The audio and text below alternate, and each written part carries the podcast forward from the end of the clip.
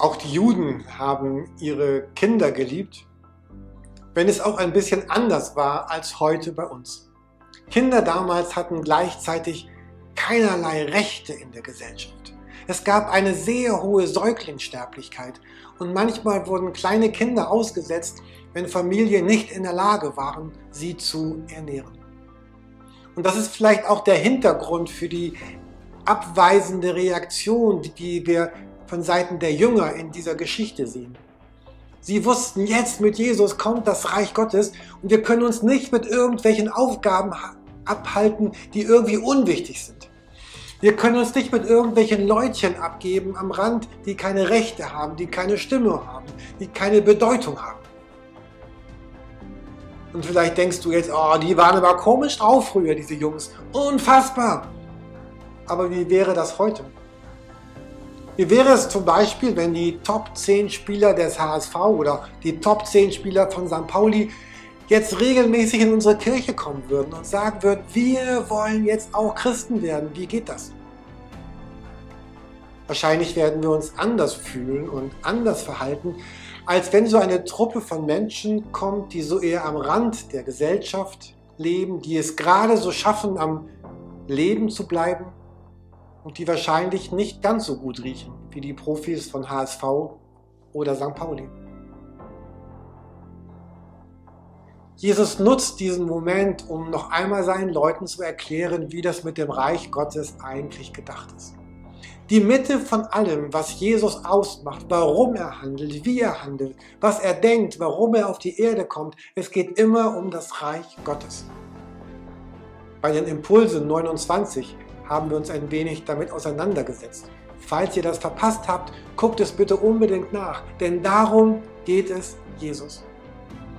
Reich Gottes bedeutet zum einen das Wohl des Einzelnen, aber über dem steht noch das Wohl und das Heil des Gesamten und des Ganzen. Und hier in diesem Text ist wieder vom Reich Gottes die, Rede. Jesus erklärt, wie es ist. Markus 10, Vers 15. Amen, ich sage euch, wer das Reich Gottes nicht aufnimmt wie ein Kind, der wird nicht hineinkommen. Sollte das Reich Gottes damit zusammenhängen, seine Macht aufzugeben und so zu werden wie ein Kind? Darauf zu verzichten, was mir zustehen könnte, um des Reiches Gottes willen? Zu sagen, ich hätte eigentlich ein Recht auf dieses und jenes und all meine Freunde leben auch so, aber ich verzichte auf das aus Überzeugung, um der Werte des Reiches Gottes willen. Das sind die ganz klassischen Beispiele. Ich verzichte auf Vergeltung, weil ich Vergebung wähle. Ich verzichte darauf, mir dieses und jenes zu leisten, weil ich mein Geld gebe in das Reich Gottes hinein.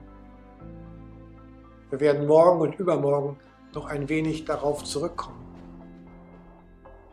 Reich Gottes bedeutet, dass Gott eine echte Erneuerung in unsere Welt hineinbringen will. Gott will den zentralen Fragen des Lebens begegnen, nämlich der Verlorenheit, dem Schmerz und auch der Zerbrochenheit.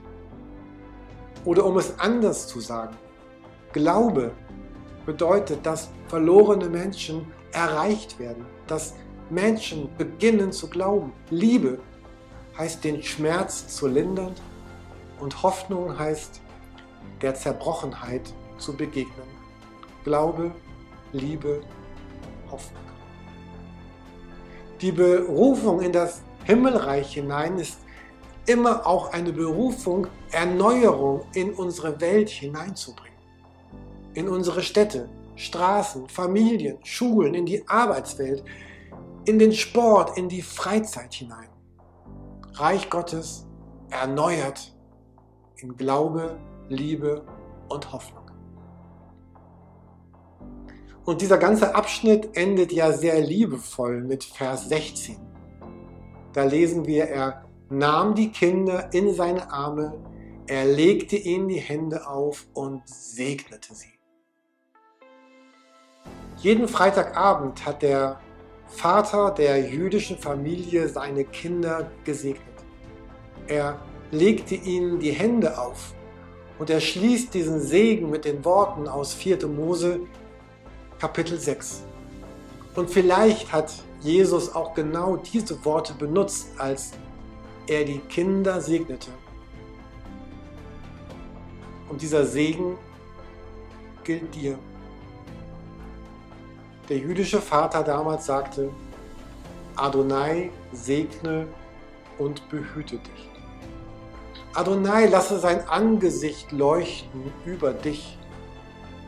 Adonai erhebe sein Angesicht über dich und schenke dir Shalom, seinen Frieden. Und genau diesen Segen wünsche ich euch heute für diesen Tag.